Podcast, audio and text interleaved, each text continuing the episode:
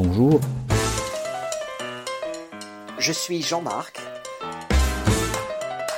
Je suis Adrien.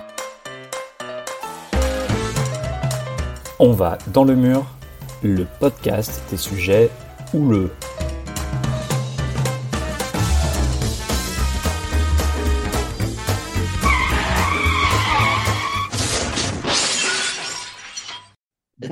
Bonjour à tous et à tous. Après nos deux premiers épisodes sur l'immigration, voilà un autre thème pour animer vos repas familiaux. Est-ce que l'école fout le camp? Bonjour Jean-Marc. Bonjour Adrien. Tu sais que des auditeurs nous ont écrit, ils aiment bien nos sources. Il faut insister là-dessus. Après le son, les sources. Dites-nous ce que vous en pensez. Oui, et merci pour vos retours. hein. On attend d'ailleurs vos commentaires aussi sur Instagram. On va dans le mur underscore podcast. On va vous dire si on va dans le mur avec des avis d'experts, des études, le regard de la science. Quelles sont d'ailleurs ces sources pour le sujet du jour, l'école, Jean-Marc? Alors chacun a son avis sur la question euh, de l'école. hein. Oui, on y a tous été. Parfois, ça fait quelques années, enfin même ça date. Mais pour démarrer, j'ai trouvé la référence sur le sujet. C'est Éric Charbonnier, qui est expert en éducation à l'Organisation de coopération et de développement économique, l'OCDE, depuis deux décennies. Alors, avant toute chose, Jean-Marc, je voulais dire deux mots. hein. C'est un peu difficile de commencer un épisode sur l'école aujourd'hui sans évoquer ni rendre hommage à Dominique Bernard, professeur de français, assassiné le 13 octobre par un islamiste en faisant barrage de son corps à Arras. Son nom rejoint celui de Samuel Paty au rang des victimes du corps professoral, tués tous les deux au nom d'une idéologie obscurantiste. L'écriture de cet épisode a commencé bien avant la tragédie d'Arras. Les coups de boutoir islamistes contre l'institution de l'école seraient un sujet à part entière que l'on traitera probablement dans un avenir proche, car entre l'impéritie de l'administration de l'éducation nationale et les lâchetés politiques, il y a pas mal de choses à dire. Ceci étant dit, revenons à notre sujet. Que pense Éric Charbonnier, expert en éducation à l'OCDE Que pense-t-il du niveau de l'école française? Alors une réalité d'abord à garder à l'esprit. Aujourd'hui, plus de 40% des jeunes de 25 à 34 ans ont un diplôme de l'enseignement supérieur. Avec une particularité, notre pays a une dépense par élève à l'école élémentaire inférieure de 8% à la moyenne des pays de l'OCDE et une dépense au lycée supérieure à cette moyenne de 35%. Ok pour les diplômes, mais le niveau en vrai, puisqu'il paraît que les diplômes ne valent plus rien. Je l'ai lu dans l'Express, c'est vous dire si je lis. Alors une fois qu'on a dit cela, la France est dans la moyenne dans les études internationales du PISA qui évalue les élèves de 15 ans en compréhension de l'écrit, en mathématiques et en sciences. Petite précision, PISA, c'est du français, hein, c'est Programme international pour le suivi des acquis des élèves, une évaluation créée par l'OCDE justement. Cette évaluation se déroule tous les trois ans et c'est pas la cata donc Jean-Marc? Alors si, en primaire, les évaluations à l'école sont inquiétantes. En CM1, avec un niveau en mathématiques en particulier qui place la France en queue de peloton des pays européens. Seule la moitié des élèves entrant en sixième sait répondre à la question combien y a-t-il de quarts d'heure dans trois quarts d'heure? Oui, j'ai lu aussi que seuls 22% des élèves plaçaient correctement la fraction 1,5 sur une ligne graduée de 0 à 5. D'ailleurs, c'est la forme en fraction qui aurait posé problème, puisque j'ai posé la question à l'oral à mon fils de 7 ans, et il m'a répondu en haussant les épaules, ben 3 papa. J'ai aussi lu que beaucoup d'élèves pensent que 0,8 plus 1 fait 0,9. Eh, Ça fait 1,8, hein, c'est bien ça. Oui, Jean-Marc, tu as ton, tu as ton brevet. Voilà, il y a une raison à cela pour ce retard en maths. C'est étrange pour un pays qui se gargarise de sa tradition mathématique, terre de multiples médailles Fields.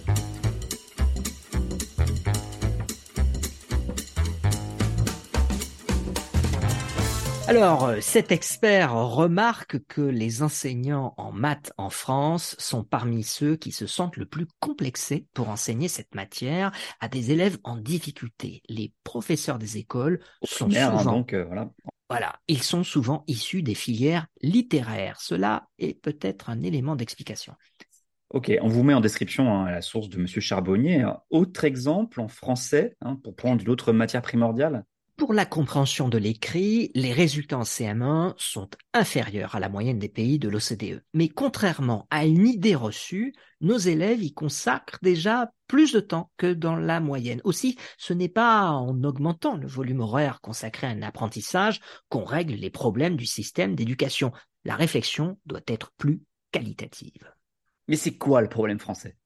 Ben attends, c'est pas fini, on a un problème oh de décrochage de niveau malgré tout depuis deux décennies, mais aussi d'inégalité.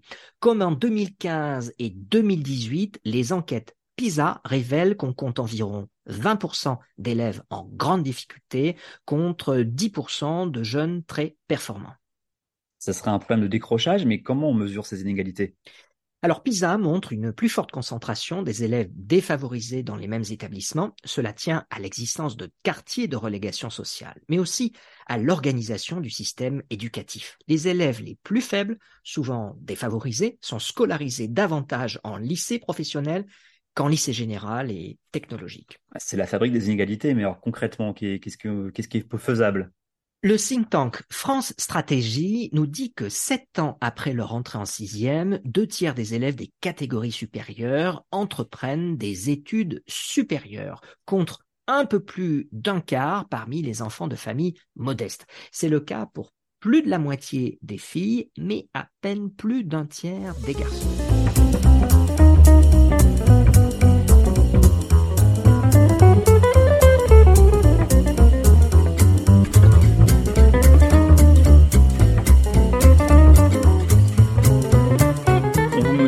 Cette étude de France Stratégie. Alors, continuons sur le diagnostic. Qu'est-ce qui expliquerait ces mots français? Tu peux nous parler un peu plus de PISA? Alors oui, PISA, c'est donc le programme international pour le suivi des acquis des élèves, comme tu l'as dit plus tôt. C'est la plus grande étude internationale auprès d'élèves dans le domaine de l'éducation. Pilotée par euh, l'OCDE, PISA mesure l'efficacité des systèmes éducatifs. Alors une première cause. Selon PISA, donc 75% des élèves déclarent que le début du cours est souvent perturbé par du bruit et cela fait perdre du temps un enseignant sur deux exprime d'ailleurs un besoin élevé en formation pour les élèves difficiles. L'enquête Thalys, qui est le baromètre des enseignants, là aussi en description euh, de cet épisode, cette enquête révèle que la violence perçue est pratiquement deux fois plus présente dans le public que dans le privé, et moins d'un tiers des enseignants se déclarent préparés à cela. Oui, oui, je me rappelle les cours de 55 minutes qui n'en durent plus que 45 en fait euh, au collège. C'est un problème français de discipline qui mériterait d'être creusé. Alors, quoi d'autre? Alors clairement, le manque d'attractivité du métier songe qu'après 15 ans d'ancienneté, un enseignant français est payé environ 20% de moins que dans la moyenne des pays de l'OCDE. Auquel s'ajoute de la part des enseignants un sentiment plus fort que dans le reste de l'Europe d'être moins bien formés et donc d'être euh, moins efficaces. Ok, on a donc plusieurs raisons qui seraient identifiées. Manque de discipline, salaire trop faible et déficit de la formation initiale. La reconnaissance qui n'est pas là. La barque commence à être euh, bigrement chargée. Jean-Marc, quoi d'autre? On va aborder ce, ce qui commence à faire débat, la méthode.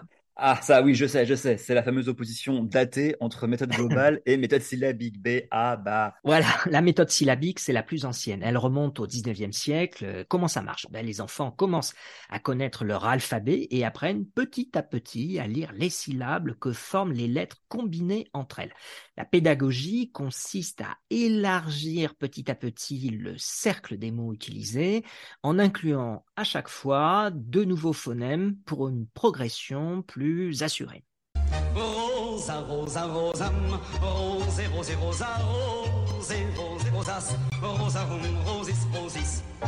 C'est le tango des Rosa, Rosa, Rosa, Rosa. pardon. L'autre méthode, euh, la méthode globale, est plus récente, non? Oui, c'est un médecin neurologue belge, Ovid Descroly, qui l'a popularisé au début du XXe siècle. Ah, euh, pas si récent que ça, en fait. Au départ, elle était dévolue aux enfants sourds qui ne pouvaient pas s'en sortir avec la méthode euh, syllabique. Les mots sont mémorisés en entier, comme photographiés en bloc. Ils sont comme des images euh, que l'enfant mémorise. Et puis dans la durée, les enseignants ont construit une méthode mixte, euh, globale, pour reconnaître euh, quelques mots, comme sur une étiquette, école, puis vite syllabique. En fait, on est sur un assouplissement du syllabique dans cette méthode mixte. Hein. C'est ce que j'ai vu avec mon fils au CP. Hein. C'est d'ailleurs très efficace, hein. mais Qu'est-ce qui fonctionne le mieux en réalité? La science a tranché depuis longtemps. D'ailleurs, la méthode globale est, tombée en désuétude. Selon Stanislas Dehaene, qui est un psychologue français spécialisé en neuropsychologie, qui a coordonné nombre d'études sur le sujet, il explique ceci. Tiens, regarde, lis ce passage. Ceux qui ont une méthode alphabétique, cela entraîne le circuit de l'hémisphère gauche, qui est le circuit universel, efficace de la lecture. Les personnes qui ont une attention globale, la forme du mot, ces personnes n'utilisent pas ce circuit. Leur attention est orientée vers l'hémisphère droit, qui est un circuit beaucoup moins efficace pour l'analyse de la lecture. C'est donc une affaire de fonctionnement du cerveau, donc on peut constater euh, là l'apport de neurosciences à ce sujet. Mm -mm.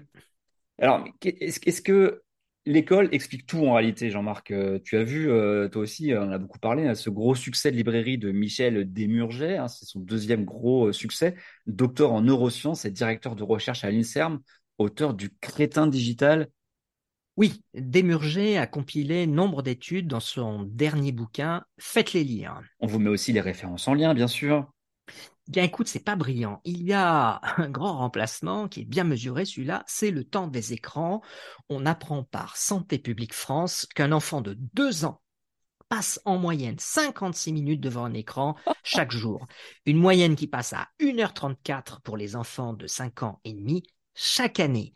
Un gamin de quatrième passe devant l'écran l'équivalent de trois années scolaires.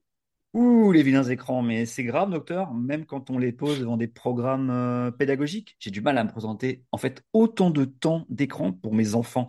je ne compte pas le mien, par contre. Hein.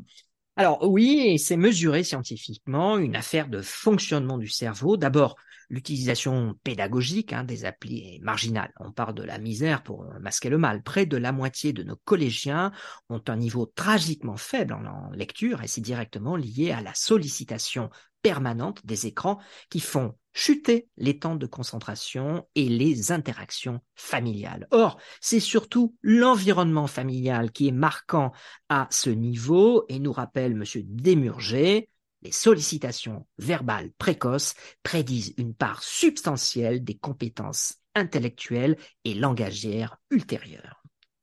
Et donc, cela se traduit comment? À 9 ans, qui est l'âge clé où la dépendance nourricière laisse place aux lectures plus personnelles, les gamins les plus démunis socialement enregistrent deux fois moins de mots que les mieux dotés et subissent une véritable mutilation de leur intelligence, de leur imaginaire. La lecture fluide, nous disent les études, sont des marqueurs de la compréhension. Cela affecte même notre capacité d'empathie et accroît structurellement la violence. On retrouve dans les statistiques la délinquance le profil de ces décrocheurs. Euh, donc, moins de jeunes à la lecture, euh, en quoi cela touche aussi l'école? Les jeunes peu lettrés donnent des enseignants peu lecteurs. Le temps du passé simple, qui ne s'utilise plus qu'à l'écrit, passe à la trappe. Ah oui, il y avait aussi un truc drôle dans le bouquin, c'est le nombre de mots euh, dans les chansons de Rihanna, qui est à peu près le volume compris par un berger allemand. Bon, c'est un peu méchant, on sent bien où se situe de Murger dans sa hiérarchie culturelle. Voilà. Voilà,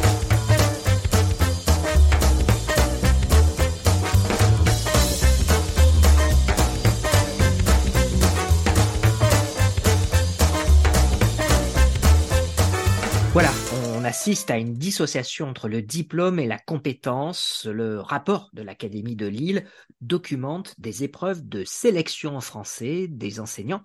Elles sont truffées euh, de propos puérils, euh, l'absence de règles d'accord de base, euh, des références à la réalité. Ah oui, quand même, j'ai aussi été choqué en lisant que très peu de candidats savaient expliquer le mot chancelant, au point que des enfants chancelants dans le texte évoque pour des candidats au professorat des écoles, hein, quand même, c'est-à-dire pas des gens qui font après, euh, qui sont professeurs, euh, à des enfants qui ont de la chance, parce que chancelant. Mais le français va très bien, paraît-il. Et c'est typiquement un mot que tu retrouves à l'écrit, donc rien ne remplace la lecture. Et je vais t'étonner, notre cerveau est même plus enclin à se concentrer quand il s'agit d'un livre en papier lourd qu'une tablette. le fétichisme du papier. je ne suis pas moi-même un, anti-écran fanatique. Je, je, voulais préciser tout de même hein, que les affirmations de Michel Desmurges sont pondérées par deux chercheuses, Anne Cordier et Séverine RL. elles sont spécialistes des pratiques adolescentes et reprochent aux chercheurs d'exagérer la nuisance des écrans avec des corrélations sans causalité prouvée, ainsi que de sortir de son champ de compétences. Ah, les luttes universitaires, tu connais, hein, Jean-Marc.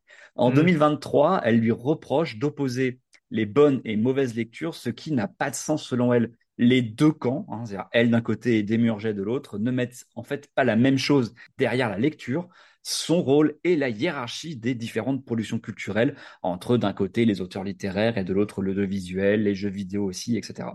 Sur la perte de vocabulaire, en tout cas, Roblox, Fortnite et One Piece font de beaux suspects, mais ce ne sont pas forcément les coupables que nous cherchons. Les arguments de Mesdames Cordier et RL sont à retrouver eux aussi hein, dans une interview croisée dans l'Express, référence en description, comme à chaque fois.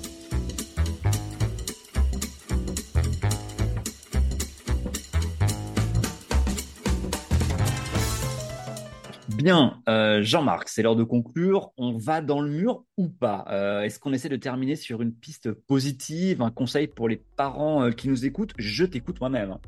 Un exemple en Suède, ce pays est en train de retirer les écrans des écoles devant la convergence des études montrant qu'il freine l'apprentissage. Ce pays a décidé d'en revenir au manuel scolaire face à l'explosion du nombre d'élèves en grande difficulté. L'école numérique a été une désillusion malgré des lanceurs d'alerte. La peur de passer pour ringard a conduit à une catastrophe éducative.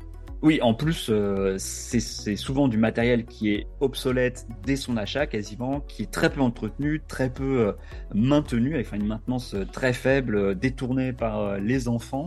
c'est ce qu'on constate en France, ça coûte très cher aussi. Et tout ça, en plus, pour ne même pas faire de nos lycéens et collégiens des experts en informatique ou même en maniement de l'informatique. Un conseil euh, pour les parents et les enfants, c'est clairement regagner du temps de cerveau à la lecture papier.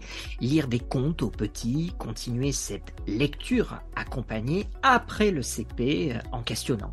Ah oui, oui, ça je sais, je suis en plein dedans. Hein. Qu'est-ce que ça veut dire, un hérisson rusé Et il va où, le loup en slip, tu crois? Voilà, il faut questionner, interagir. À toi de me raconter la même histoire. La fiction stimule davantage le cerveau. Relire 20 minutes par jour et réduire d'autant le temps de TikTok et de Netflix donne des résultats spectaculaires. C'est à portée donc. Allez, lundi, je m'y mets. Eh bien, ne papillonnez plus et rendez-vous au lien de nos sources hein, en bas, enfin en dessous euh, de ce podcast et très bientôt sur euh, un site de Novo Vidéo pour mieux articuler justement le son et l'écrit. N'hésitez pas à partager euh, cet épisode et à nous euh, donner 5 euh, étoiles ou mieux à vous abonner. Merci Jean-Marc, à bientôt. À bientôt Adrien et d'autres sujets houleux sont en préparation. À bientôt. À bientôt. C'était un épisode de On va dans le mur, le podcast des sujets houleux, co-animé par Jean-Marc Pasquet et Adrien Sommier avec David Cholet pour les sources. Nos sources sont indiquées en description de chaque épisode en espérant que nous n'en oublions aucune. La musique du générique est New York Big Jazz par Magic Studio.